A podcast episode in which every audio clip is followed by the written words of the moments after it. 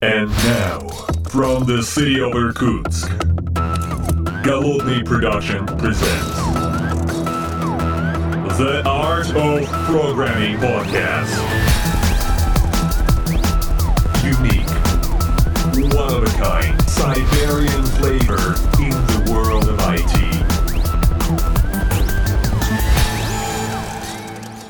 Доброго времени суток, уважаемые подслушатели. С вами я, Голодный, из города Иркутска. И сегодня, после продолжительного моего отсутствия, вновь э, в своей виртуальной студии у меня гость, э, неожиданный, внезапный, но прежде чем вас э, с ним познакомлю, хотелось бы порадоваться, и, точнее, что вы за меня порадовались, что я наконец говорю.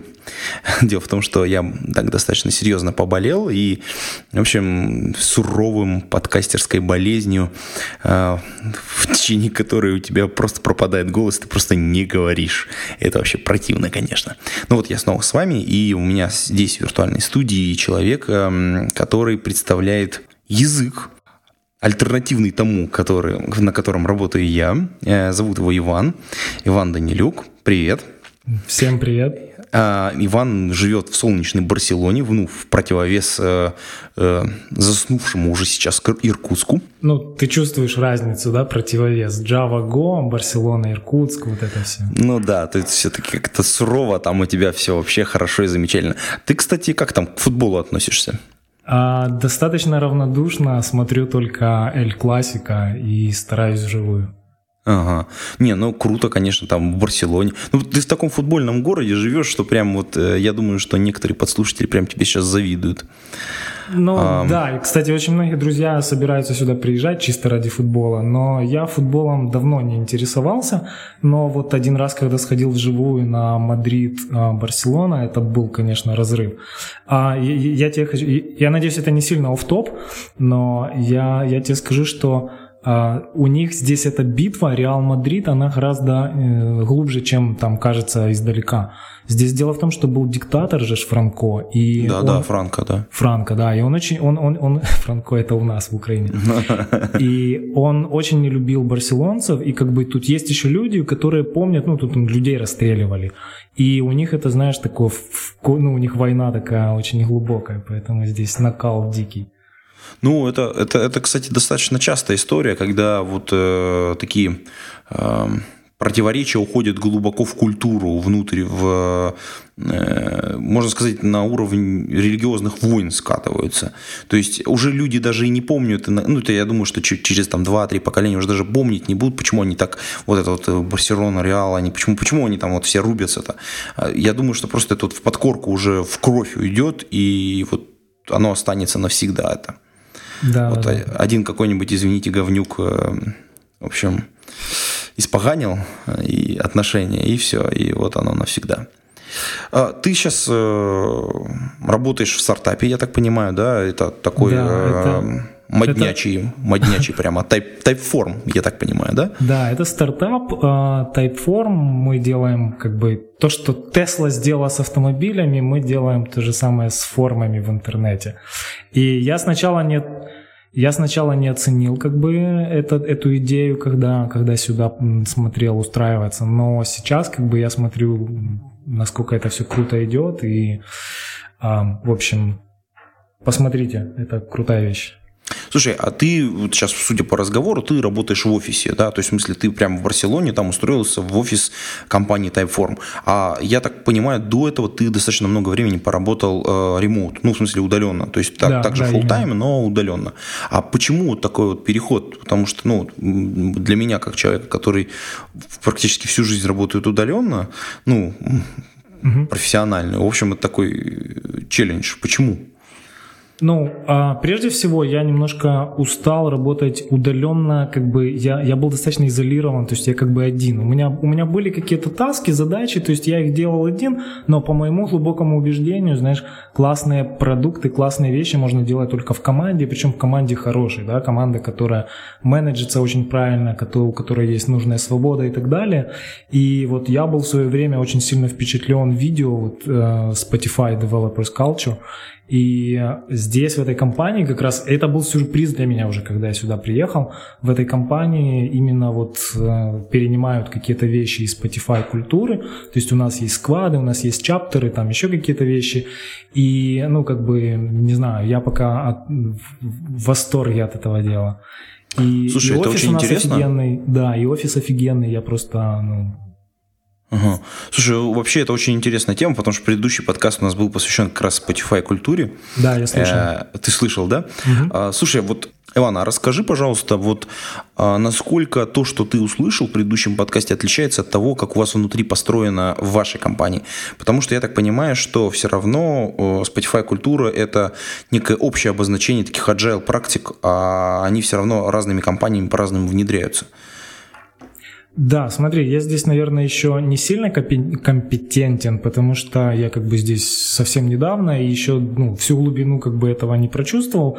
Но то, что я уже вижу, что у нас есть как бы митинги, на котором мы конкретно вот обсуждаем, нравятся нам какие-то практики там или вещи или не нравятся. То есть это не слепое, не слепое какое-то следование, там, не знаю, калька, да, с того, что там видео Spotify показали, а попытки просто посмотреть, что нам хорошо, что нам подходит, и плюс это как бы постоянная итерация, да, если мы пробуем, нам не нравится, мы это как бы, мы это не пользуем. То есть, да. Слушай, а вот сколько сейчас в компании человек, то есть сколько складов, то есть э, как-то?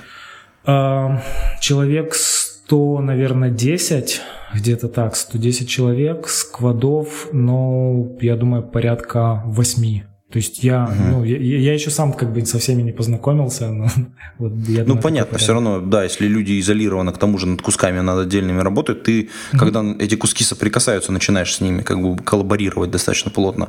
А до этого ты все равно внутри сквада достаточно, ну, как погружен, условно говоря. Да, да. Более того, у нас здесь а, офис, он, кстати, он, мне, мне дико нравится планировка, а он как бы и не open space, но он и не закрытый. Я не знаю, как они умудрились так сделать. Он, он трехэтажный, но между этажами как бы у тебя свободные такие, ну, то есть нет стен, а есть куча таких мягких каких-то там штор, перегородок, знаешь, которые, не знаю, очень круто, очень много растений. А, и, ну, то есть он чувствуется как вроде открыто, но вроде у каждого есть свой такой уголок, где, в общем-то, сквады сидят обычно в таких, а, в уголках. Угу. Слушай, а есть какой-то фоторепортаж вот из вашего офиса? Было бы очень здорово, на самом деле, вставить его вот э, в шоу-ноты подкаста. Я, я тебе пришлю фотографии, у меня в, э, в приватной части моего фейсбука есть, э, я тебе пришлю. О, ну супер, мы тогда там несколько там штучки 2-3 поместим внутрь, внутрь шоу-ноток, чтобы люди могли посмотреть, как, как это все выглядит. Добро. Да, супер. Тема-то достаточно горячая, э, немножко религиозная, но мы постараемся это все дело исключить и, по, по сути, поговорить о языке Го, на котором ты пишешь, а я совсем-совсем чуть-чуть. И, можно сказать, я не настоящий сварщик, а вот ты уже сварщик с опытом. Э, потому что у тебя там и есть большое количество статей, переведенных на русский язык, то есть ты засветился там на Хабре в свое время. А, шоу-ноты, кстати, приложим и вот э, Go, язык у нас Go, по сути дела, фучифриз новой версии случился, и скоро будет э, релиз. Я так подозреваю, что где-то летом, да, вот по, по, по это, судя по активности. Да, это там шести, шестимесячный цикл, но как бы смотри, это не сильно big deal, как бы релиз, то есть у нас это не... Ну, язык же не меняется, есть обещание железное, да, что язык после версии, после версии 1.0 не меняется, и, ну, как бы, поэтому новый релиз, он обычно приносит какие-то улучшения либо в тулинге, либо там то, что под капотом в Go. Кто-то от этого там бенефит имеет, кто-то нет. То есть есть люди, которые, например, счастливы там с Go 1.3 сидят и им, им в кайф. То есть, ну, то есть, да, будет 1.7, но это не, не прям какой-то там супер событие. Не, не, такой а слушай, вот э, хороший вопрос. Я вот пытаюсь следить, ну, после того, как познакомился с ГО за новостями, мне показалось, ну, там, мнение человека со стороны все-таки, потому что это не основной мой язык, я на нем все-таки не веду активные mm-hmm. разработки, э, что сейчас вот эта версия, которая выпускается, ну, и, и какой-то один из, один из таких вот, одно из направлений э, развития, это вот задача прям максимально сократить размеры бинарников, которые получаются, вот, ну, когда вот уже там, статически скомпилированный код? Ну, там не столько размеры бинарника, сколько время компиляции. А, дело mm-hmm. в том, что время компиляции это был один из главных поинтов, которые хотели от языка Go как бы я чуть позже могу рассказать историю, как, как Go вообще родился. И он родился в тот момент, когда Роб Пайк и Кен Томпсон поставили компилируется один из проектов на C++, и он компилировался 45 минут. И... Что, давай прямо сейчас сразу эту тему обсудим, потому что, как бы, я так понимаю, что давай. большая часть наших послушателей, ну, наверное, не, не, знакомы, да? не, не знакомы с этой историей, да. Да, ну, Роб Пайк и Кен Томпсон, как бы, надеюсь, все знают, кто это такие. Это ребята, которые стояли еще у истоков, у истоков Unix, был Bell Labs, да, которые изобрели UTF-8, язык B, там план 9, у них какое-то невероятное количество вещей. То есть это ребята с огромным опытом. И они работали последние, там, это 2000, 2007 год, они работали там последние там, N лет вместе над одним из какой-то core-системы в Google. И а, у, в Google было три языка. Java, э, Java а, был C++ и Python. То есть это языки, на которых разрешено было писать. И не те, ну, ни один из этих трех языков особо не устраивал, но выбора не было, да, то есть если нужно писать перформант код, а, писали на C++, ну, Роб Пайк, по крайней мере, и Кен Томпсон. И вот у них был очередной митинг внутренний по поводу, язык, по поводу нововведений в C++, на тот момент C++ 0x. И они поставили компилироваться свой проект, который компилировался 45 минут, пошли на этот митинг и узнали на нем, что в C++ 0x будет еще 35 новых ключевых слов, 35 новых фич. И они пришли, почесали репу, продукт еще не, проект еще не докомпилировался. И они решили, что неужели как бы в комитете C++ считают, что действительно в C++ не хватает еще 35 новых фич. И они сели в этот же день буквально набросали, что бы они хотели видеть от нового языка. Э, и вот, то есть основные принципы, основной кор как бы э, философии Go был заложен в первый день. И все, и дальше это пошло потихоньку, несколько лет это было не выходя как бы из, из Гугла. Потом в 2009 году они это объявили, показали миру, сделали open source. И в 2012 был релиз 1.0. Вот mm-hmm. такая история. Слушай, а вот очень интересная история. Э, если я правильно понимаю, то в авторах языка числятся три человека. Mm-hmm. То есть вот Роб Пайк, Кем Кен Томпсон, э, ты сейчас их назвал, и третий это Роберт... Роберт... Э, Гризмайер, да. Да, Гризмайер, да. А вот э, если про этих двоих э, я, в общем, достаточно плотно слышу регулярные какие-то новости, ну и то есть и внутри как бы Go комьюнити они достаточно, ну я не знаю, популярны, так назовем, да? Mm-hmm. То есть там Роб Пайк сказал то, Роб Пайк этого не одобрил, ну такие вот я слышу периодически вещи. То про Роберта Гризмера практически ничего не слышно. А, то есть э, он над, над, над какой-то отдельной фишкой работает или он там вот как бы знаешь... сбоку просто стоял? Ну, не, интересный вот, вопрос. Вот, вот хороший вопрос, но я, наверное, на него полноценно не отвечу. Он точно работает над какими-то отдельными компонентами, то есть над, тоже над одним из кором но он да, он не сильно такой публичный. Он, по-моему, давал какие-то какие интервью, какие-то вещи, но самый публичный из этих троих это, конечно, Роб Пайк. Он делает регулярно выступления, он выступает на конференциях, он, ну, такой, то есть он, он говорящая голова у них. Ну, понятно, а, лицо а партии. Грисмайер, да, он немножко такой в тенечке. Я тоже про него мало слышу. Ну да, такое вот впечатление, что человек, как это, Мавр сделал свое дело, Мавр может быть свободен. Что-то что так, что такое. Вот ну, тут, тут смотри, тут, тут важно еще сейчас понимать, что после 2012 года э, большая часть какого-то э, и, интер, ну, не интереса, а, скажем так, ответственности уже перекладывается на комьюнити. То есть авторы Go, то есть Google, да, авторы Go, они как бы заложили и э, философию, заложили основы, заложили core, а дальше, как бы, когда открыли в это в open source, комьюнити начало вкладываться, причем процесс там не совсем простой, то есть это не просто pull request, там ты должен с Google подписать какое-то соглашение, но тем не менее сейчас вот все больше и больше этот shift происходит э, на, ну, на развитие языка в сторону комьюнити, то есть комьюнити больше сейчас как бы решает, что, что и куда. Угу. Слушай, ну, э, это вот интересный вопрос про философию. Мы немножко его на стек положим и вернемся мы ближе, ближе к концу, наверное, вот моего разговора. Дело в том, что когда я написал небольшое количество кода, у меня случилось э, такое вот, как у любого э, человека, который с другой философией, да, и с другим языком, с другим подходом, ну, такое несоответствие того, что я делаю, с тем, что я считаю правильным.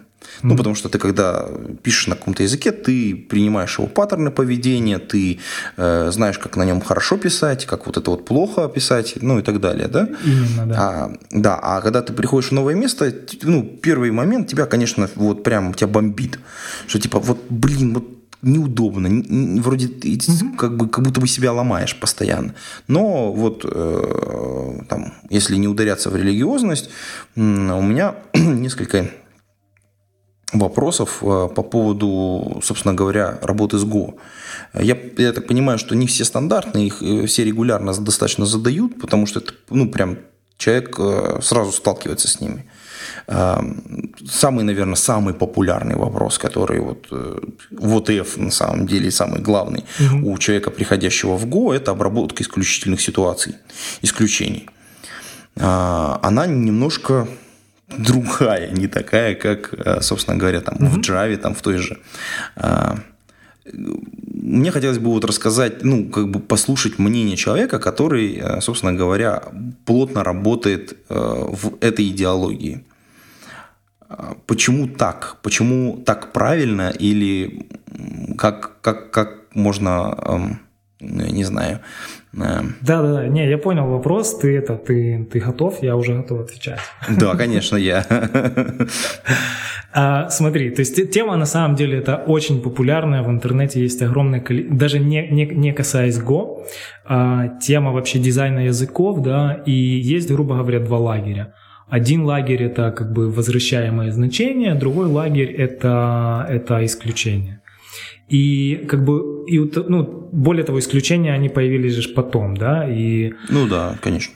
В попытках решить какие-то проблемы. В итоге они как бы принесли свои проблемы. И здесь на самом деле э, от чего отталкивались авторы Go, и про это есть, кстати, написано и не раз в блоге Go, они отталкивались от того, что на практике исключения очень часто абьюзятся. Исключения а, – это первый момент. То есть их, их, они, они дают стимул их неправильно использовать. То есть как, я не знаю, я, я про такое, я правда такого не видел, но я читал про это, что там на исключениях начинали делать там callback какие-то механизмы.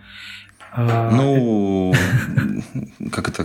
То есть это реально такое бывает, да? Я как такого? бы выпиливал такую штуку из одного проекта. Я вот, ну, как бы это смешно, но в общем, да, это страшно. Да, такие люди бывают. Это реально страшно, потому что, как бы, когда ты понимаешь всю глубину падения в этот момент, и ты такой, у тебя так глаза лезут, ты такой думаешь, ты что, что серьезно, что ли? Да, то есть, понимаешь, тул, да, тул как бы инструмент, который тебе должен решать какую-то проблему, он тебе дает стимул и его неправильно использовать. И, ну, то есть это, это не есть хорошо. Это обычно признак, да, где-то где не, не сильно хорошего дизайна. То есть никто не говорит, что исключение это там какая-то ужасная штука, и более того, там есть ситуации, когда действительно исключение как бы гораздо, гораздо предпочтительнее, но если взвесить все плюсы и все минусы, то ребята в Гугле на своем, на своем опыте как бы говорят, что нет, спасибо, и более того, если вы почитаете официальный код, код гайд для C++, как бы у них написано тоже, что мы не используем исключения. И там, кстати, есть даже плюсы и минусы как бы этого дела. А, вот, это, ну, и, и, кстати, этот момент мне, например, он очень легко мне лег, то есть мне, у меня здесь не было проблем, потому что я тоже не особо любил исключения в C++, и вот народ, с которым я спорил на эту тему, которые мне доказывали, да, что там, да нет, это просто программист плохой, программист там должен научиться работать с исключениями и так далее. И потом мне приходилось дебажить код этого человека, где исключения просто тебе писали exception и валились. И как бы, ну, то есть проще, ну, как бы, вот, вот тебе и, ну, программист, который умеет работать с исключениями. То есть... Слушай, а это хороший вопрос. А вот если случилась какая-то ошибка, э, по твоему мнению, ее нужно там ловить или все-таки как бы дать программе упасть? Ну, типа, блин, вот есть ошибка, да, мы ее зафиксировали, что она вот здесь вот такая случилась, давай-ка мы здесь упадем. Я просто Нет, ну, знаю ребят, это... которые вот придерживаются как одной позиции, так и второй. Смотри, это слишком широкий вопрос, это зависит и как от программы, так и от типа, типа ошибки. А, потому что если там, если это у тебя консольная утилита, да, там и какая-то ошибка, то можно упасть. Если это веб-сервер, да, то не нужно упасть, нужно там схендлить, там прибить, ну и так, и так далее. И ошибка, ошибка рознь, да. Одно дело, если у тебя, у тебя там деление на ноль, да, или там какой-то, не знаю, там неправильный SQL запрос, и другое дело, когда у тебя там, не знаю, файл отсутствует или там неправильный input юзера. Ну, то есть, ну, это слишком широкий вопрос. Угу. Ну, то есть, как бы это нужно, нужно более конкретизировать. Ну, я, я боюсь, что если я начну его сужать, то как бы там сильно много контекста появится и ну, лишнего, да, чтобы ну, как-то. Да, да, да. Это, это, это, это вот первый момент был.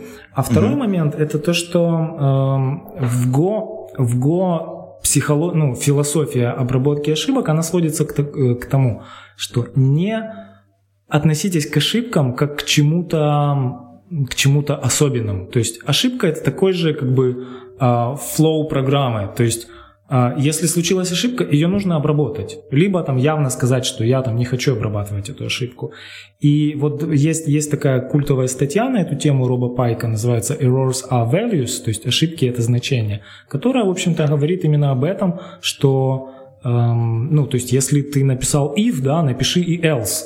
ну, это уже моя вольная интерпретация. Ну, да. То есть, не нужно, не нужно думать, что это ошибки, это какие-то волшебные, волшебные какие-то пони, да, которые там язык с ними должен сам, сам эм, а, а, как-то с ними находить какое-то решение за тебя. То есть, потому что на самом деле, ну вот если так объективно посмотреть, большую часть обработки ошибок это действительно просто другой флоу программы, да, то есть если есть ошибка, то то, если нет ошибки, то то, но это объективно.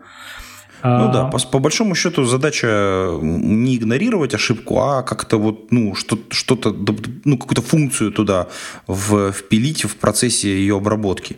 Ну и, соответственно, я так понимаю, вся философия в этом моменте в Go привязывается к тому, что если есть ошибка, то ты обязан ее обработать, иначе мы там на, ошиб... на, на моменте компиляции просто упадем. Типа да, и скажем, ай-яй-яй. Да. Именно, да. И, ну, то есть это, это не настолько супер как бы рестрикт. Есть, ну, как бы ты, ты, ты можешь, да, сказать там, не хочу обрабатывать эту ошибку, просто поставить placeholder, да, там, знак подчеркивания. А, но все-таки, вот, не знаю, как-то язык очень стимулирует очень внимательно относиться к ошибкам. То есть это как, ну вот ты там пишешь функцию, например, вычисления корня, корня квадратного, да, и у него есть значение, которое оно возвращает. То есть ты это значение, как бы ты с ним что-то должен сделать, да, раз ты эту функцию вызвал. Ты не будешь говорить, ха, там язык, посчитай как-то за меня там это значение. Нет, ты зачем-то вызвал эту функцию, и ты видишь, да, там из, из, из описания функции, что у нее есть возвращаемое значение. И это значение может быть ошибкой. И, и вот дальше здесь начинается еще одно мисс, misconception в том, что а, значение это просто, ой, ошибки это просто строки. Это, это неправда, а, это интерфейсы, но которые дают всю мощь, э, и, и, и ошибка может быть, ну, как бы, содержать все, что нужно, и stack trace, и как бы любую дополнительную информацию. Ты намекаешь здесь на приведение типов. А, ну, ну да да. Ну, в смысле, ну, динамическое я имею в виду, что когда Именно. мы получили эту строку, мы из нее пытаемся, ну, по сути дела, Нет, это не строка, мы не, на нее это, пытаемся это не смотреть по-другому. Это не строка. Это, ну, это может быть любой сложности объект. Просто он по умолчанию, а по умолчанию э, используется error тип, который, ну, он, он максимально легкий. Опять же, это для перформанса, потому что исключения имеют еще и кучу ага. проблем с перформансом. И ну, еще один момент, который вот тоже важно упомянуть, а, это то, что исключения, они не дают локальности кода. То есть вот в Go я знаю практически всегда, что я могу посмотреть на код, и я сразу же пойму, что происходит в случае ошибки, что не происходит. В случае с кодом, написанным с исключением, я, я в этом не уверен. Я не знаю, эта функция что-то выбросит или не выбросит, на каком уровне это происходит и так далее как будет там мои, мои исключения словлены или не словлены, мне приходится бегать по многочисленным уровням кода, просто чтобы составить какую-то ментальную модель кода в голове. В Go это Подожди, гораздо более просто. А, извини, я вот здесь вклинюсь немножечко. Угу. А как же stack trace? Ну, допустим, вот в Java, угу. да, такой очень понятный stack trace. Вот, вот ты прям можешь спуститься, где по, пройтись по этому пути, где вот там ошибка в, в самого, до самого низа, где она конкретно случилась, и поэтапно наверх потом подниматься. Нет, Там так, есть конкретные так, классы, так, конкретные... Stack Trace это когда у тебя уже что-то упало, да? А когда ты ну, просто да, да, читаешь да. код, знакомишься с кодом а, и строишь Все, я понял тебя, да, да, да. Это, это правда, да. Там не, не, не очевидны эти вещи, да. Именно. И по поводу, вот, кстати, стек трейса и ошибок, еще ну, важно же понимать, что в Go есть на самом деле паник и recover, и паник, э, но они не должны использоваться как исключение они должны использоваться вот когда, ну, действительно надо упасть, когда вот, ну, ну, ну вот совсем как бы вот. Да-да-да, мне, мне за это били по рукам, кстати, да, я вот да, да. Пер, первый, пер, пер, первую версию, где написал, мне там была и panic, и recover, и, в общем, мне за это влетел. Но, но при этом, но при этом, смотри, recover же тоже существует почему-то, да, потому что если, э, опять же, вот почему я говорил, что эта тема очень широкая, потому что действительно есть такие а, схемы, как бы программы, да, или как это правильно сказать, паттерны, там, вот возьми веб-сервер, да, ты, например, эм, ты, ты, ты, ты, например, даешь там веб-сервер как библиотеку, а юзер пишет уже там какие-то хендлеры. И вот здесь действительно, если хендлер падает, то веб-серверу не нужно падать, да, нужно словить эту ошибку через рекавер. Да, да, очевидно. И, ну, как бы, и это, и это нормальный use case, то есть это он обоснован, он практически, практически как бы э, justified, вот так, поэтому когда, когда, когда нужно, это можно использовать паник, но в основном паник используется только для там совсем-совсем критичных ситуаций, типа, не знаю, нельзя там инициализировать там лог, да, на старте программы или что-то типа такого. Ну да, там тебе места не хватило развернуть там в памяти. Окей, да, ты должен упасть. Давай, давай я скину в шоу-ноты ссылку. У меня есть статья на эту тему. И mm, хорошо. Есть и на русском, и на английском. И, ну, как бы, надеюсь, она немножко позволит вот, вот понять э, вот, вот этот посыл, что ошибки это такие же значения, и это, ну, это, это так и есть. Это просто значение, которое ваша функция вернула и говорит, что нет, там, у меня не получилось там что-то сделать. Угу. Хорошо, окей. Так, ну, э, очевидный вопрос, который вытекает из ошибок и из их обработки, это дебагинг. Mm-hmm. То есть, эм, я так понимаю, внутри идеологии Go дебагинг весь осуществляется принтами, условно говоря. Э, то есть мы не используем какой-то специальный тулинг для, там, для дебага. Мы используем, там, не знаю, Угу. Системаута, условно говоря. Ну, смотри, я, я, я тебе расскажу, например, как, как я это вижу, да, потому что я угу. человек, который провел в GDB э, достаточно большое количество лет. И, ну, во-первых, э, Go поддерживается в GDB, начиная еще с версии 1.0. То есть он, да, он, он на некоторых моментах глючит, то есть он, допустим, не понимает концепцию горутин, он, он на тредах, да, оперирует, он uh-huh. а, не умеет там заглядывать как-то глубоко в структуры или там с кложерами работать, но для относительно несложного кода он работает, работает практически из коробки, и как бы я пользуюсь этим CGDB, фронтендом к нему, и как бы для тех случаев, для которых он мне нужен, я, я happy. Есть сейчас еще две новых э, инициативы, это GoDebug и Delve, Delve uh, сейчас даже интегрирует в IntelliJ IDEA, но как бы там ребята работают только 20% времени своего в JetBrains над этим плагином гошным, uh-huh. поэтому там медленно идет прогресс, но, но в принципе как бы тоже кто-то пользуется. Но вот тут дальше возникает два момента. Я реально на Go практически не дебажу код, а, потому что за счет компиляции, быстрой компиляции, а, это вот, кстати, та тема, с которой мы спрыгнули. А за счет быстрой компиляции, ну, то есть при небольших программах это обычно около секунды эм, полная компиляция программы. Это реально дешевле вставить принт и, и, и, и вывести, и убрать его, чем эм, запускать, запускать дебаггер, доходить до нужной строчки и так далее. И, ну, как бы Тут есть еще такой момент, что дебаггер действительно он удобнее гораздо, чем принты, когда ты изучаешь чужой код, да, когда тебе нужно там вот... Да, ну, да, это очень ты важно. Ты просто пытаешься пройтись, да, понять, понять, особенно если код какой-то запутанный. Но, ну, как бы вот в этих случаях, да, я пользуюсь либо GDB, либо GoDebug, но все-таки я чаще работаю с кодом достаточно ясным, достаточно понятным. И это, кстати, тоже одна из была задач там простоты синтаксиса Go, сделать, да, чтобы вот запутанный код было сложно писать. То есть в Go, например, нет даже этих ternary этот оператор, да, именно по этой причине, что, блин, будь explicit. То есть, если ты хочешь написать if, else, да, будь explicit, а не пиши, а не пиши какие-то слои запутанные конструкции, которые будут запутывать других людей. И вот э, ситуации, когда мне действительно нужно применять дебаггер, ну, они бывают, ну, не знаю, там, пару раз в год. Может, это, конечно, только я, но большинство людей говорят то же самое, что им как бы дешевле, дешевле вставить принт, потому что эта итерация, знаешь, она гораздо более быстрая. C++ это был не вариант, потому что ждать там 10, 20, 30 секунд или минуты, да, пока пересоберется, это действительно не вариант был. Поэтому как бы там, да, все привыкли к GDB и чему-то mm-hmm. другому. В Java у вас тоже, наверное, какие-то свои есть. Ну, у нас, да, раз, разными, разными там вещами есть. Есть более дорогие, корпоративные, есть внутренние. идея хорошо работает, в общем, как бы. Ну, то есть, на самом деле, тулинг, вот это вот хорошая, очень важная вещь, мы чуть-чуть немножечко затронули. Тулинг вокруг языка, он решает.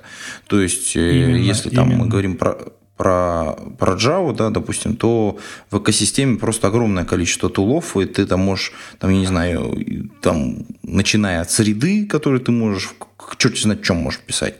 И, ну, конечно, здесь ранее выше упомянутая э, компания JetBrains э, с ее прекрасными инструментами. И, конечно, когда вот на Go смотришь, очень хочется, ну, как бы, чтобы вот это все богатство было прям вокруг тебя. А, Потому ну... что вот, э, вот плагин, который делается, ребята вообще молодцы, конечно, то, что они его пилят, я так понимаю, ну, я слышал, по крайней мере, э, как, их в подкасте, ребята, ну, как бы, ну, фанаты своего дела, они берут и делают. Да, и я думаю, что очень придет ребята. время, и... Угу из этого вырастет ну, другая еще отдельная IDE.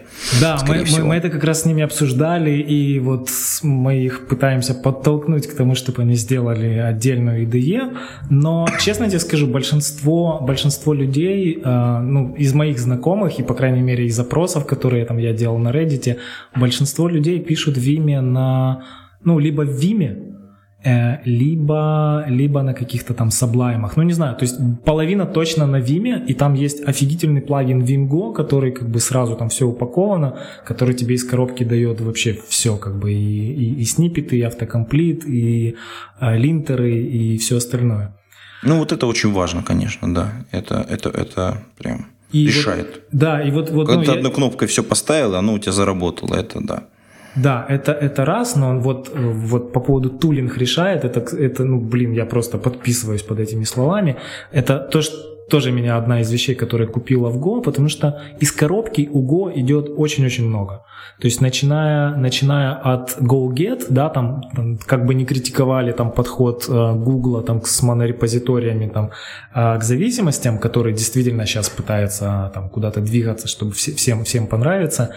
Но но вот эта вещь, когда ты можешь зависимость одной команды в 3 секунды включить свой проект, это, ну, как бы для open source, по крайней мере, тусовки, это было просто, ну, не знаю, это такое было блаженство. Ты делаешь go-get, и все, и у тебя все есть за, там, за 3 ну, секунды, да. Вот интересно, и, кстати, как ты да. относишься, вот в, если развивать вот эту тему, э, собственно говоря, получения исходников, да. Ой, ну, давай, давай сейчас ее коснемся следующее, я сейчас про тулинг закончу. А, давай, давай. Да, да. и вот дальше есть GoFMT. Для меня это было, ну, знаешь, да, GoFMT? Да, да, да. Для меня это тоже было сначала удивлением, когда я прочитал, что GoFMT нужно вешать на, на хук на сейв файла. То есть для меня это было тоже один из моментов такого ВТФ, типа, да, да как это? То есть на каждом сейве он будет мне перезаписывать мой исходник, форматировать. Да, вы что, больные? Но я в итоге это сделал, и я сейчас не представляю, как, как можно вообще было без этого жить. Мне иногда, когда приходится работать там с другим кодом, например, не знаю, в JavaScript, меня бесит, когда я нажимаю «сохранить», а он мне не форматирует как надо. И, По-моему, и... даже был специальный пост в блоге э, вот, ну, на GoLang, э, как-то он так назывался, Go FMT код, что-то такое, хочу старый-старый какой-то такой Возможно. Но, но это, это реально очень крутая вещь, когда ты заходишь на практически любой репозиторий на Go. Сейчас пойду ты, посмотрю, но пока ты рассказываешь. И, ага. ты, и ты знаешь, что код там будет правильно отформатирован, там не будет какого-то вырвиглазного э, синтаксиса и так далее. И, ну, это, это очень дорогого стоит. Это, это повышает, знаешь, как это называется, конверсию, ну не конверсию, но вовлеченность людей. Ты, ты гораздо более, а, с большей вероятностью там зайдешь и начнешь там контрибьютить и так, и так далее, и так далее. Это uh-huh. облегчает readability. И более того, это был один из поинтов, один из главных поинтов. Ну, Слушай, сейчас, вот пока ты заканч... сейчас говорил, я да, просто да, вот про GoFMT. Да. да, действительно, есть такая статья GoFMT, ее код, 2013 год, mm-hmm. автор Эндрю Герант. Герант, а, да, есть такой товарищ. Да-да-да, вот я ссылочку добавлю в шоу-ноты. Я, кстати, считаю, что это большой big deal, прям реально, потому что это э, форматирование кода, это как бы одна из тех вещей, на которых э, куча небольших команд срется прямо, не знаю, в первую неделю работы. Да, да. И, кстати, вот был на, в Нью-Йорке в прошлом году на Gotham Go конференции был очень классный доклад, называется Legacy of Go. А, там Дэйв Чини раска... задал вопрос, как бы, как вы думаете, как Go запомнится программистам будущего? Вот. И, ну, как бы там и, такой он был очень доклад, э, эпик, я бы сказал. И вот один из пунктов, который он назвал, это то, что языки после Go будут считаться неполноценными без тулзы, которая будет enforcить как бы единственный правильный формат, э, ну, формат кода. Это вот под, подписываюсь. Вот Rust FMT, например, уже появился, да? Это хорошо. Да, и заканчивая про тулинг, то есть тоже, что меня очень сильно купило, это то, что есть, например, Go-тест из коробки, да, то есть если нужно написать тест, ну, речь о юнит-тестах, если ну, написать да. тест, mm-hmm. это, ну, тебе не нужно учить никакие фреймворки, там, концепции, это, ну, там, два правила, да, там, называть функцию, начинающуюся с тест, и заимпортировать один пакет, и, и, и, грубо говоря, все, у тебя это, у тебя покрытие тестами из коробки, coverage и все такое. То же самое с бенчмарками, то же самое с документацией. То есть, ну, не знаю, для меня это было просто фантастика. Я, вот этот вот тулинг, он, он, он, он очень сильно дает продуктивность и очень повышает качество кода. Слушай, э, ну вот просто как бы мы там катимся и катимся, и вот хочется про топ спросить и про это спросить. Как Давай. ты относишься к, там, к, той, к текущей реализации вендоринга? Ну, то есть мы просто про импорт сейчас угу. заговорили, угу. и мне кажется, вот, это прям самое время. Вот вы, кстати, упоминали статью э, в каком-то из недавних выпусков э, So you want to write the package manager, да-да-да, которая да, да, была, да. в общем-то, про Go. Это офигенный лонгрид, я его, я его тоже да, читал прям... просто с открытым ртом. Ты вот ты его осилил, кстати, дочитал? Я, э, я прочитал его на две трети, и у меня стоит закладка, вот прямо у меня стоит эта меточка, с откуда читать. Я понял. Ну, да. в смысле, как меточка? То есть я вот этот лонгриды, э, ну, то есть я просто, может быть, рассказывал уже в подкастах, я что делаю? Я, значит, соответственно, вешаю закладку себе в браузер, э, открытую, на ту статью, которую надо прочитать, печатаю ее, Ого. Сохраняю в Evernote и печатаю. Печа... Раскладываю себя на работе. У меня высокий подоконник, очень широкий. И я раскладываю ее, вот листы как вот лежат, и, соответственно, вот у меня перерыв начинается, и я, соответственно, читаю статью. Там у меня там влазит 10 страниц А4. Я, соответственно, вот читаю 10 страниц, ну или там статья, если там, больше-меньше. Если в тот момент, когда меня не хватает, я просто останавливаюсь и там подчеркиваю маркером, что надо дальше дочитать. На самом деле такой подход дает возможность немножечко отдохнуть от компьютера, постоять и, ну так, более быстро читать э, очень много текста, потому что ты видишь его прям весь сразу и, ну, плюс еще к тому Слушай, же стоишь. Так, так вот, куда все леса Амазонки пропадают. Это... А, да не, у нас своих лесов хватает. Я же из Сибири, у нас у нас тут надо свое, родное. А по поводу постоять, я вот э, себе выработал, кстати, такую. Я треть времени сижу, треть времени стою. У нас тут, кстати, тоже есть такие столики, за которыми можно стоять, очень удобно работать. И треть времени на каком-то пуфике. И такой очень классный паттерн. Mm, прикольно. Да, так, так по поводу dependency. Смотри, я, я, я могу немножко начать с самого, как бы, с истоков, да, почему так. А, если, если кто не знает, из слушателей в Go есть э, единая как бы переменная GoPath, которая говорит, куда вложить весь, весь ваш код. И дальше тулинг понимает такие вещи, как, например, ссылка на GitHub. Если вы делаете go-get, она тянет это в ваш go-path, и вы можете по этому же имени этот пакет заимпортировать. Это, это очень удобный work, workflow, но он удобен для монорепозиториев. Есть там целые статьи, объясняющие, что такое монорепозиторий, но в контексте open source можно считать, что там GitHub это один большой репозиторий, монорепозиторий. Но у Google у Google дело в том, что есть свой монорепозиторий, он называется Piper. Это гигантская вещь, есть, кстати, тоже доклад на эту тему. И они, ну, как бы, то есть Go все-таки писался изначально для Google, да, и они э, делали все-таки его под свой, под свой какой-то паттерн использования, понимая, да, что в будущем как бы для, ну, это не для всех подходит, и они, честно говоря, они, они, они решили, ну, они не, не успевали, как бы, при, даже не то, что не успевали, наверное, они, они, они просто сдались, сказали, слушайте, мы не готовы взять на себя ответственность и сказать вам, что вы должны там вот делать так или вот так. То есть давайте мы вам дадим как бы на откуп комьюнити и посмотрим, ну, как бы, как вы это будете пользовать, какие у вас будут нужды, и рано или поздно, ну, там, либо вы предложите что-то, либо мы вместе придем к какому-то решению, которое будет устраивать и вас, и нас. И монорепозиторий, да, и классическую схему. И вот, ну, примерно это то, что и происходит, хоть и происходит медленно. То есть возможность вендорить, она была, ну, грубо говоря, всегда. Было несколько подходов, и это порождало какое-то такое... Давай термин вендоринг раскроем для наших подслушателей, да, ну, ну незнакомых с Go, потому что это как бы ну, а, а, часто а как повторяемая у вас это называется? М? Как у вас это называется? О, Господи, а, я даже не знаю, как это правильно назвать-то. Окей, окей, давай. Это, это, эта концепция, мне кажется, немножечко другая перпендикулярная, то есть она как бы... Не, ну смотри, ну, у, тебя, у тебя есть зависимость, да, неважно на каком языке, ну, да, у тебя есть зависимость, да. да, dependency. И есть два абсолютно как бы э, ортогональных процесса. Первый это называется версионирование, да, или пининг версий, когда ты говоришь, вот, мне нужна зависимость конкретно вот этой версии. А второй процесс называется вендоринг, когда ты э, сохраняешь у себя локально, либо там в своем репозитории, сохраняешь уже конкретно код. И эти процессы могут идти вместе, то есть ты можешь сохранять код и указывать, что это вот конкретно такой версии, чтобы дальше там тулинг мог его там вытаскивать с нуля. А можешь, ну, а, а можешь и нет. Можешь просто скопировать, да, себе в папку, и как бы вот оно будет у тебя лежать такой версии, а как ты уже будешь там это обновлять, это уже up to you. И, ну, вот вендоринг – это, грубо говоря, копирование зависимости к себе в дерево исходников. То есть это, э, наверное, какое-то другое название есть.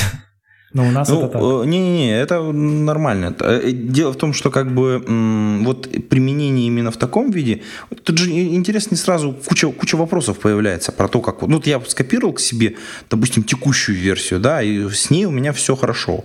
Но, очевидно, если я взял какую-то open source вещь и положил к себе, то мне периодически нужно из нее, ну, там, исправленные ошибки какие-то забирать и так далее. То есть все это, а вот... все это дело обновлять. И да, а, а очевидно, вот... что тулинг, он должен под это быть заточен достаточно хорошо. Ну вот, вот и нет. То есть э, в монорепозиториях, вот. просто вот почему тут такой диссонанс получился, в монорепозиториях считается, что у тебя нет как бы различных зависимостей, у тебя есть только одна правильная версия, последняя версия, да, и резолв вот этих конфликтов, он, он уже на, идет на уровне тимов, то есть если какой-то тим там обновляет зависимость, которая ломает кому-то что-то, то люди идут как бы, да, и на уровне там человек, ну, human как бы, общения как бы решают этот момент. Ну, это то, как работает в Google, по крайней мере. Uh-huh, а, uh-huh. И это один из паттернов, в котором эти проблемы тоже фиксятся там в open source, да, то есть если у тебя новая зависимость там тебе ломает, ты можешь как бы, ну, и, и, ты, ты можешь сделать pull request, ты можешь пообщаться там с, кон, с контрибьютором и так далее, но понятно, чтобы сделать полностью... Или можешь обновить, подожди, или можешь обновить свой код, потому что очевидно, Именно. что э, комьюнити пошло дальше, Именно. Оно исправляет ошибки, а ты вот, э, ну, очевидно же, с новой версией тебе, ну, тебе все равно придется с ней как-то жить рано или поздно. Либо это засохнет как э, гуана мамонта, либо ты прямо сейчас это починишь. Именно так. И, соответственно, вендоринг, ну, это, подожди, это как бы, вот, как бы я озвучиваю позицию людей, да, угу. то есть вот этот э, подход, когда мы просто складываем к себе какую-то версию и не обновляем ее – это, в общем, как бы нас э, побуждает на то, чтобы э, говно мамонта у нас, так сказать, все крепчало и крепчало. То есть не заниматься рефакторингом ну, того, что мы написали. Ну, Хорошо, я смотри, озвучу. смотри, здесь, здесь такой вопрос. Вот, а как часто вот э, ты обновляешь зависимости, например? То есть я просто этот вопрос всем задаю, и мне интересно. Вот как ты решаешь, что нужно посмотреть, там обновились, не обновились? У меня на самом деле вся автоматическая сборка осуществляется, э, программное обеспечение mm-hmm. по хуку. И в тот момент, когда на новые зависимости там появились, ну, они, в общем, и, и впиливаются. Новые зависимости везде. или новые... Нов... Ну, новые версии. Mm-hmm. Ну, допустим, то есть вот у меня была там библиотека, да, то есть mm-hmm. у нее появилась новая LeftPad, сборка. Да, например. Да. А? LeftPad, например. Ну, LeftPad, да, окей. Тоже вариант. Э, тут, видишь, LeftPad хороший пример. Угу. Это же нужно смотреть, что ты к себе тянешь. Очевидно, что твой код, когда он от чего-то зависит, надо ну, смотреть. Вот. И если ты э, бездумно это делаешь, то это плохо. А если ты принял решение смотреть, э, что вот у меня есть библиотечка, от нее мы будем зависеть, окей, мы ее будем подтягивать регулярно. Ну, Потому что очевидно, что, ну, да, для меня, по да. крайней мере, вот у меня там есть там ряд библиотек, я за ними очень плотно слежу. Потому что как только они идут вперед, например, там зависимость, например, от миграции баз данных, да, угу. очевидно, они исправляют какие-то ошибки, оптимизируют и так далее, и ну, там, версия, версии баз данных меняются, ну, в смысле, СУБД я имею в виду. Угу. И очевидно, что мне нужно соответствовать, мне нужно притаскивать все исправления, все там security баги, там, ну и так далее, чтобы мой код был ну, в этой части стабилен. Не, понятно, понятно, нужда, нужда в этом есть, и именно поэтому как бы в Go как бы идут какие-то в этом направлении попытки это унифицировать, но а, на самом деле я, я к чему это все веду? К тому, что есть абсолютно разные паттерны использования. Вот разные люди mm-hmm. отвечают на этот вопрос по-разному. Один говорит там, да, я слежу там за security обновлениями, если есть какое-то это, тогда обновляю. Другой говорит, я каждый день обновляю. Третий говорит, я месяцами не обновляю. И, ну, как бы это на самом деле очень разные паттерны. И плюс, ну, вот объективно, да, есть разница между, если это твой какой-то open source проект, который мейнтейнишь один ты, и если это проект в компании, в которой, над которым работают там 50 человек, то есть здесь уже абсолютно разные задачи и абсолютно разные какие-то риски и абсолютно разные подходы. И именно поэтому Go, ну, Go Team сказал, ребят, мы не можем сейчас вот прям сделать вам solution, который подойдет всем. И статья, вот, кстати, вот этот long read, она, в принципе, показывает, что проблема да, действительно да, да, да. Не, не такая, как, как кажется некоторым, простая. Там, там камней напихано во всех сторонах, конечно. Ты куда ни пойди, обязательно споткнешься. Именно. И э, в Go, вот есть этот Go 1.5 вендор эксперимент, который в Go 1.7 уже больше не будет э, экспериментом, это будет уже э, поведение по умолчанию, но он касается только вендоринга. То есть, если что-то лежит в папке вендор, то у него приоритет над GoPass и будут зависимости браться из него. Но вот по поводу версионирования какого-то там формата файла, где можно там тулзами э, сохранять, э, сохранять э, версии, да, и как бы делать этот повторябельный процесс. А, вот официального еще какого-то консенсуса нет. Есть для этого как бы пачка тул, ну, утилит разных, да, и разные люди предпочитают разные, но мы, например, вот здесь используем просто стандартный GoVendor 1.5 эксперимент. На практике обновляем зависимости очень редко, то есть, ну, как бы, я так понимаю, там, если раз в месяц, то это хорошо. Ну, то есть, работает и работает. Не, ну раз в месяц это достаточно регулярно. Учитывая, если там у вас 150 человек работает, то ну, 150, я подозреваю... Нет, 100, во-первых, 110, ну, 100, 100, во-вторых, 110, это да. не, все, не все программисты. Это достаточно, ну, э, достаточно, достаточно высокая степень обновляемости, скажем так. Да. Ну, в любом случае, этот вопрос такой, он э, открытый, он обсуждается, и, ну, то есть, рано или поздно к чему-то придут. Да. Угу.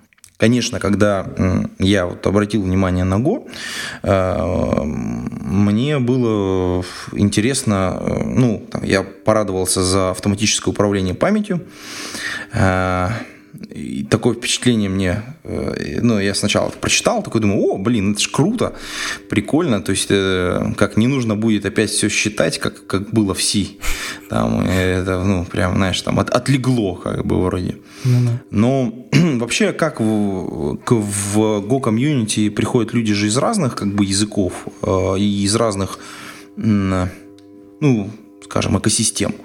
То есть э, ребята там из Java порадуются, да, а ребята, допустим, может быть, из C или там C++ скажут, блин, ну что-то вы там, короче, со своим сборщиком мусора, нафига это все надо? Мы давайте руками как-нибудь будем это считать. Вообще, как, как люди к этому относятся? Ну, вот, Потому вот что ты, комьюнити ты... большое, я так понимаю, уже более-менее сформировалось. Пути, которыми люди приходят, они разные. Ну, соответственно, как бы, наверное, и видение вот этого вопроса.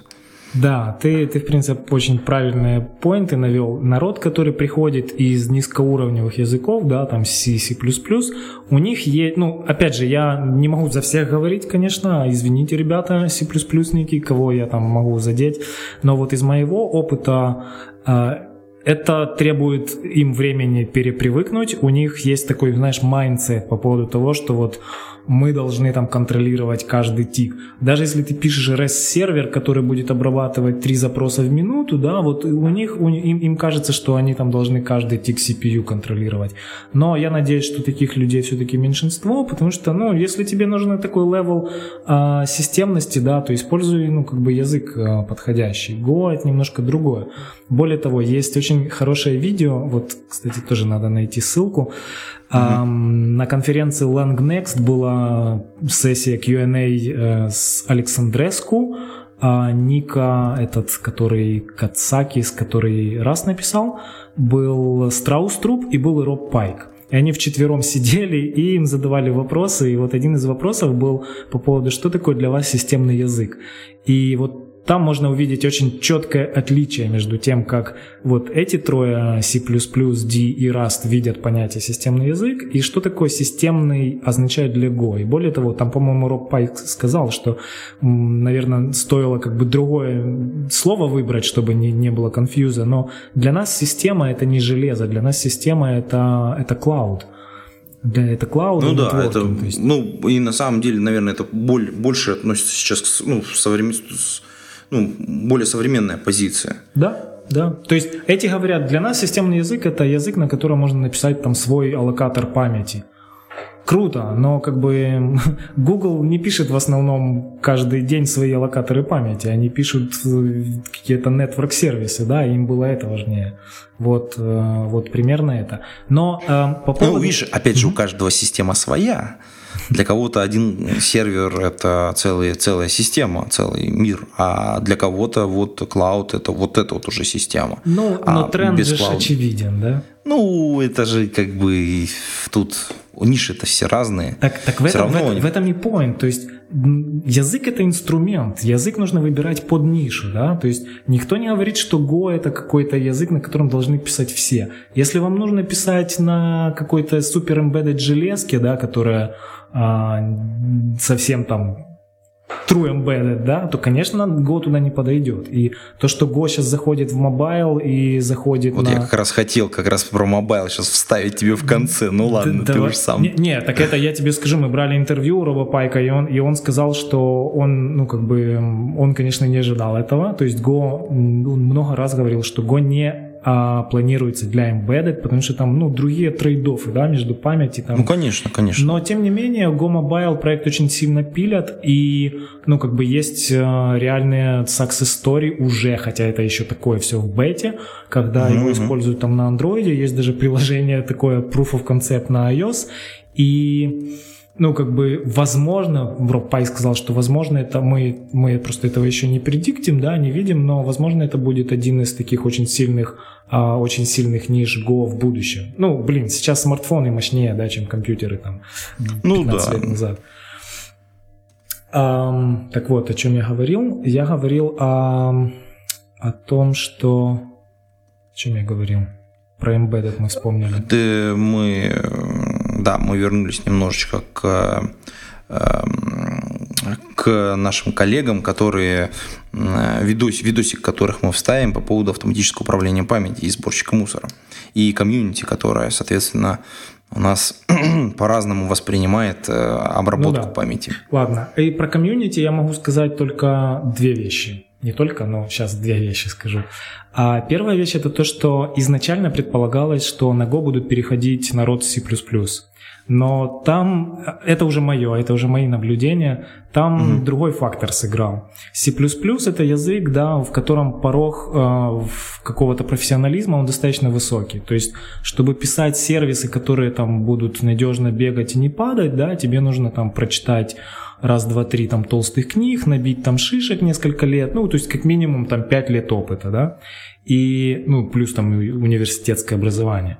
И это период, который, ну, ты просто так его не отдашь. Ты вышел на какой-то, ты старался, ты много лет потратил, ты вышел на какой-то продуктивности. Жалко, конечно, да. И вот mm-hmm. ты не можешь просто так взять и стать новичком сейчас в другом языке. И это, ну, это психологический барьер. Поэтому как бы C++ э, народ не сильно переходит, у них все-таки есть свои какие-то вот mindset. На Go больше переходит народ с динамических языков, очень много с Python, с Ruby, э, с PHP переходят. А, ну, есть и много на самом деле C++, я вот тоже C++ перешел. И... Как, кстати, тебе дался переход? Сколько времени он у тебя занял? Ой, он у меня занял просто один вечер. Я, я просто... Я прошел Go-тур. Вот, кстати, если вы еще Go как бы не знаете, то есть такой сайт Tour of Go. Там онлайн упражнения с таким гайдом. Это он проходится за один вечер или там за два максимум, и он вам покрывает 90% языка. То есть, если вы еще не проходили, то пройдите, потому что, ну, как бы стыдно просто сейчас не знать Go. А, вот, так смотри, если тебе... Ну, ты так вставил, конечно, хорошо. Попиарил, да. Не, ну, объективно, Go на самом деле офигенный язык. А, так, так вот, я, я, я к чему? А, что я как C++ник бывший, э, я могу сказать, что, знаешь, C++ники, они делятся на две категории. Одни, которым C++ очень нравится, а другие, которым C++ не нравится. И мне, мне Go хорошо пошел, потому что... Ежики плакали и кололись, но продолжали есть кактус. Да, но смотри, реально, вот мы писали, мы писали сетевые сервисы в основном под, ну, под Linux, да, и, ну, как бы выбора особо не было. То есть Java для меня был не вариант, потому что, ну, как бы не хотелось тянуть там вот эту монстроидальную, непонятно от кого проприетарную штуку, а, ну, ранее проприетарную, да, и, ну, и вообще Java у меня... Я тебя понимаю, да. Да, это, это там, тоже там иногда бывает момент. такое. Я, я, понимаю, я понимаю, что Java серверы, они очень-очень мощные, но, например, десктоп приложения, да, на... О, на, ну это, да. конечно, да, это ни о чем. но, но, кстати, вот, вот смотри, я, может быть, один такой, но для меня это был мощный аргумент. То есть я каждую программу на Java, которую я не запускал на десктопе и там с этими лагами там жил, то оно меня вообще отбивало охоту с Java и как бы даже вообще соприкасаться. Тут вот видишь, как бы какая история. А, мне кажется, что битва за десктоп была проиграна в самом начале. Я не знаю почему, э, но вот, вот сервер как-то вот там очень хорошо зашел. Надо, кстати, вот поспрашивать, надо кого-нибудь из оракловцев зазвать из старых, вот еще из тех-то. Угу. Пусть они расскажут это дело, потому что у нас здесь в России достаточно мощная команда. А, которая имела отношение, в том числе и к, э, к свингу, я думаю, что вот какие, ряд каких-то решений был принят очень неудачных. И вот я думаю, что это, на самом деле можно вот историю языков разбирать. Вот я не знаю, если кто-нибудь когда-нибудь напишет. Мне кажется, что вот это вот будет как раз прям, знаешь, такой разбор, типа вот, блин, язык, который потерял платформу, ну, в смысле, вот, десктопа, mm-hmm. да, только и, ну, из-за ошибок, вот я не знаю кого.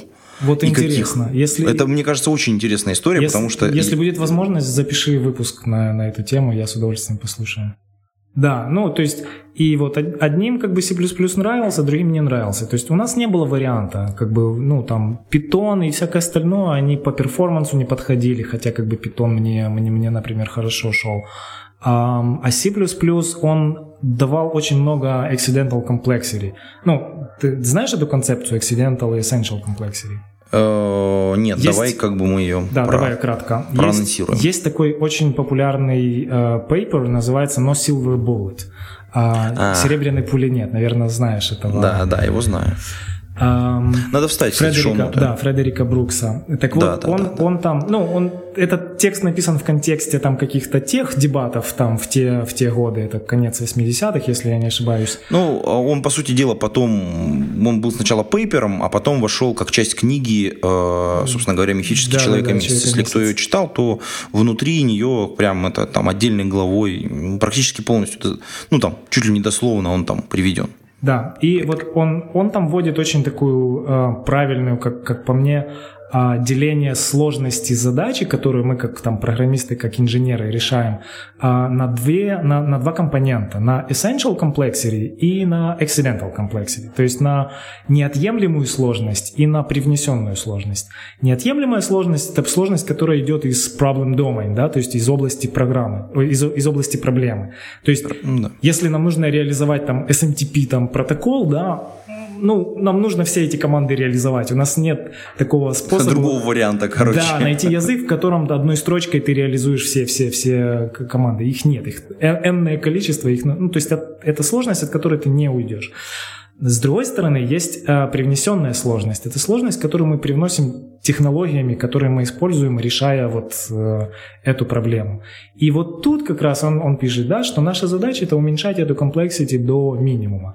И вот в C++ эта сложность, она, ну, избыточная. И, ну, как бы во многих других языках она, она избыточная. В тот момент, когда эти языки появлялись, это было как бы оправдано, да, но сейчас в 2016 как бы писать там, не знаю, REST-сервис на C++ это убийство, да, и там тратить 80% а, когнитивной какой-то когнитивной памяти и когнитивных ну, усилий. Когнитивных ресурсов, на ресурсов, самом деле, да, да. на менеджмент памяти, это, ну, как бы, это должно быть очень-очень сильно оправдано. Да, да.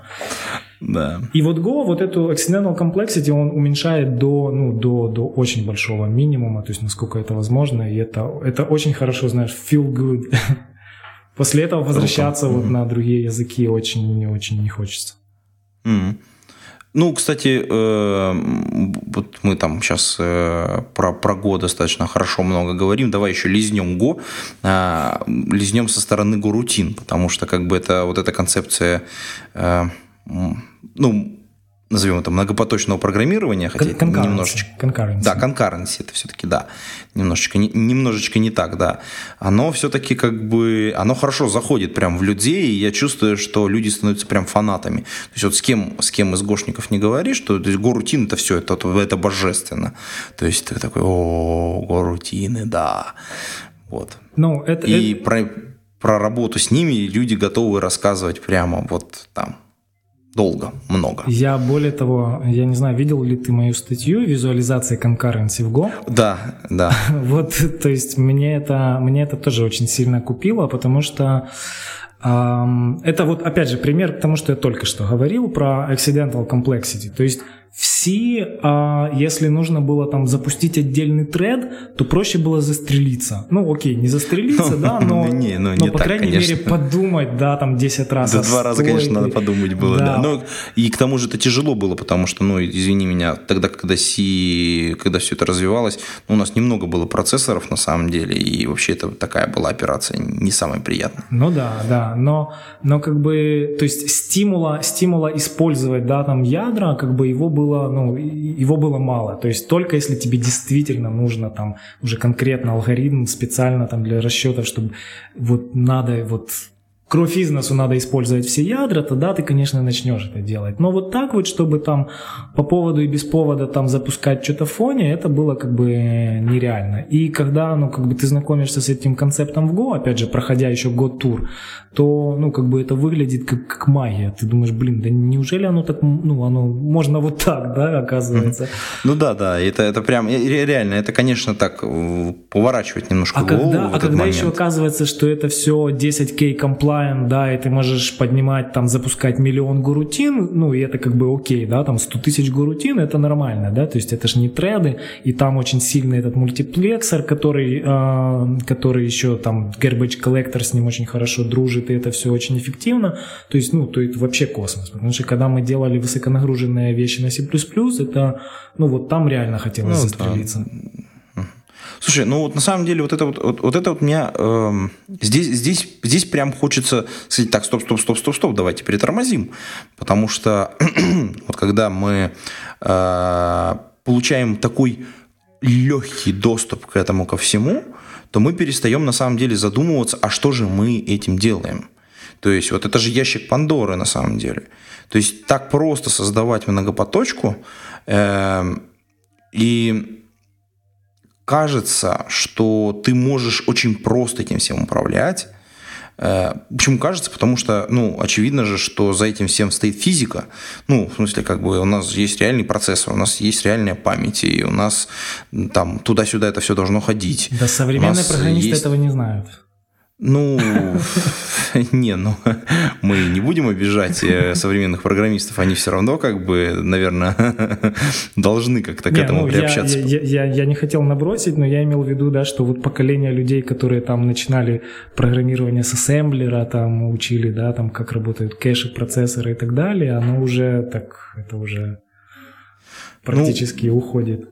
Мне на самом деле страшно, потому что когда я вот, я, я вот думаю, да, а вот как оно там должно, вот, э, когда оно до процессора-то доберется, как оно будет переключаться, как, как она, эта память будет вымещаться, как она туда будет втаскиваться, то есть как контекст будет туда прогружаться. Э, ну, мне, ну, причем, когда я там 10 там, горутин делаю, окей, я как-то себе это могу представить, там, ну, там 20-30, но когда вот э, речь идет о тысячах, я что-то немножечко так, как это, очкую я. Ну, так вот, вот здесь у тебя есть такой, э, у тебя есть бэкап э, в виде людей, да, которые старой школы, которые ну, такие ветераны, то есть, по крайней мере, они гораздо более ветеранее, чем я. Это люди, которые Unix писали, в конце концов. То есть я здесь им доверяю. Ну, вот, видишь, мы опять апеллируем это, к авторитетам, на, нам скажут, вот. Это, это да, мне, я, кстати, принимаю эти, эм, эти обвинения. Я, на самом, для меня это действительно был аргумент, когда я знакомился с Go, и у меня возникали вот эти вот дефак моменты. А, то есть я просто, у меня было доверие к, людям к людям, да, то есть я понимал, что они гораздо более опытные, чем, чем я, и поэтому я как бы давал шанс, по крайней мере, ну окей, попробую я так, попробую, то есть вот если вы говорите, что импорт неиспользуемый это ошибка, да, и мне нужно его удалить, ну ладно, попробую я. И в итоге я сейчас, я не понимаю, как можно было раньше, смотрю на какие-то старые программы, в которых десятки неиспользуемых импортов, и у тебя нет способа даже узнать, они используются или, не, или нет, зато они все жрут Айова время компиляции и, так далее. То есть, ну, ну да, это, это, это, конечно, неприятно. Да. да. Слушай, ну давай как бы немножечко еще тронем, тронем вот э, опытность наших коллег, потому что они сделали, на мой взгляд, немножечко страшную штуку, давай. но она э, вроде как всем нравится, ну, особенно тем, кто вот перешел. Это вопрос, связанный с наследованием. Вроде как э, Go такой типа объектный язык, ну, я здесь как бы без наброса, uh-huh, да, uh-huh. то есть, но наследование сделано как бы, как будто бы его нет. Ну, ты, ты знаешь, как это, что Алан Кей сказал про Object-Oriented, да? Угу. Алан Кей, как бы человек, который создал, в общем-то, этот термин, да, он сказал, я создал термин объектно-ориентированное программирование, и поверьте, я не имел в виду C++. Да-да-да, это, это известная тема, да. На эту тему я, кстати, тоже писал, у меня есть на Хабре пару статей, я, я тоже скину ссылки. Но а, идея была в чем? Идея была в том, что по-моему, это даже какой-то уже есть консенсус вот в языках эм, класс-ориентированных о том, что inheritance, наследование лучше не использовать там, где можно использовать композицию, да. И, mm, да, по крайней мере, да, этот термин composition э, over inheritance, он как-то на слуху. И uh-huh. в Go, естественно, как бы это, это вообще, ну, как бы, это как бы главное объяснение, почему там нет inheritance, потому что ты можешь все эти вещи выражать иначе. Но там вводится новый, новый, новый, новое понятие, как новое. Оно, в принципе, не совсем новое, да, вот интерфейсы. Но тут, тут очень важно понимать... Смысл я, другой, да. Тут, да, я, я, наверное, не смогу это вот объяснить сейчас словами, но здесь очень четкое разделение, которого нет в других языков, но оно на, в других языках, но оно очень сильно важно. что структуры, они описывают данные, а интерфейсы описывают поведение. То есть у них нет микса. Это две ортогональные концепции, и да. один и тот же тип, он может быть... Он... Это на самом деле бесило вот, вот в момент, когда первый, вот, первый раз писал, как черт, это же нужно вот это отдельно. Блин, ну я тебе скажу, что это настолько удобно, вот когда вот в голове вот это укладывается э, концепция, ты понимаешь, что ты можешь выразить вообще любую абстракцию, и вот дактайпинг, да, над которым там смеются некоторые картинки постят, это на самом деле способ вот, вот почему говорят, что э, Go планировался как язык для больших проектов, для больших команд, над которыми работают там тысячи людей, да, и там тысячи э, строк кода. Вот это один из поинтов в том, что те же концепции, которые там в класс-ориентированном и inheritance-based языке потребовали бы каких-то там огромных э, вложенностей там э, иерархии, здесь это делается более горизонтально и позволяет тебе менять и апдейтить и рефакторить вещи, не затрагивая какие-то громоздкие-громоздкие конструкции, которые уже давным-давно даже в голову не помещаются, и все боятся их трогать.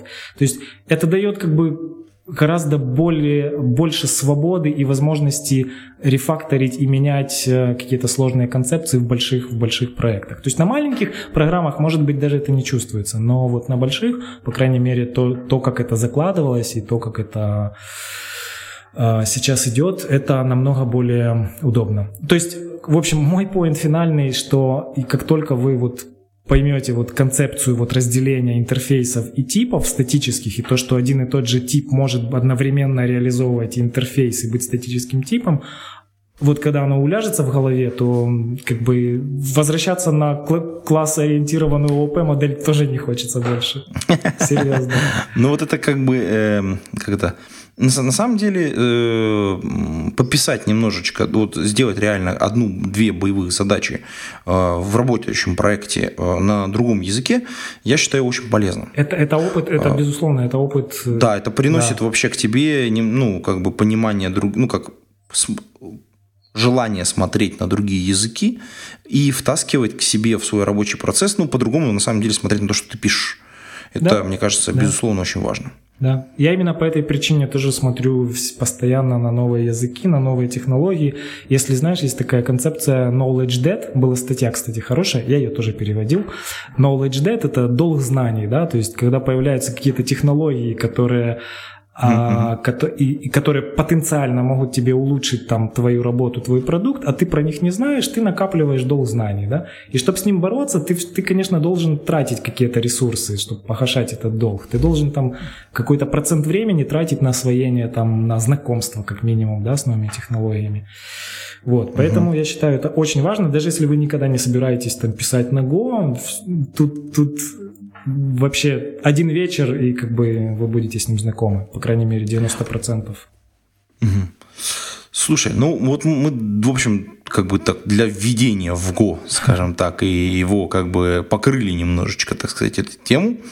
Некоторые вот зафаки разобрали, ссылочки обязательно приведем в шоу-нотах к этому подкасту. Да, можно, можно упомянуть еще, давай, если еще такое еще есть время, я могу упомянуть, что на Go пишет SpaceX, Dropbox, естественно, Google, у которого уже там миллионы строк кода на Go, и еще дофига очень крупных компаний, там Uber, я уже не помню все, всех, там огромный список.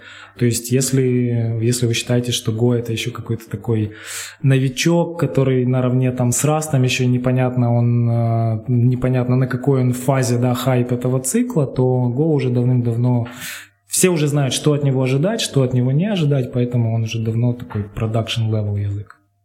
Угу. Слушай, ну давай. Э, давай будем потихонечку завершать выпуск этого подкаста. Угу. Мы, в принципе, достаточно много наговорили. Э, попрошу тебя какой-нибудь такой небольшой комментарий дать э, в виде пожелания нашим подслушателям и, может быть, какую-то э, книжку, э, там, компьютерную, не компьютерную, пожелаешь э, прочитать, так сказать, порекомендуешь. А, пожелание. Ну, пожелание это почаще ходить на метапы, на конференции, общаться с людьми вне вашего круга общения, путешествовать по возможности. То есть это все очень сильно вам поможет и в жизни, и в работе. А по поводу книжки я очень посоветую книгу наверное, Джеффа Хокинса «On Intelligence» об интеллекте. Она есть в русском переводе. Это книга, которая объясняет э, ну, условно говоря, как работает мозг, там такая строится фундаментальная модель. И, ну, то есть мне эта книжка очень на многие ответы, на многие вопросы дала ответы, и такая она mind-blowing книга, я ее всем рекомендую почитать, особенно тем, кто интересуется нейронными сетями и интересуется тем, почему вот за там, 40-50 лет существования нейронных сетей мы еще вот на таком базовом уровне. Ну да, это, это, это на самом деле будет интересно мне тоже самому прочитать. А вот. А за сим мы будем потихонечку прощаться э, с вами, дорогие подслушатели. Э, напомню, что выпуск этого и других подкастов э, поддерживают мои замечательные патроны, к которым вы тоже можете присоединиться. Благодарю их. Это Сергей Киселев, Павел Дробушевич, Андрей Шахмин, Александр Кирюшин, Павел, Сергей Жук, Николай Ушмодин. Коллеги, спасибо вам большое за поддержку. И вы также, наши послушатели, а, спасибо вам за то, что слушаете. Пишите свои комментарии. Можете стать патронами. Для этого достаточно пройти по адресу patreon.com голодный и задонатить э, небольшую денежку на поддержку этого под, выхода этого подкаста. А сим прощаемся с вами. Пейте кофе, пишите Java. Пока-пока. Счастливо.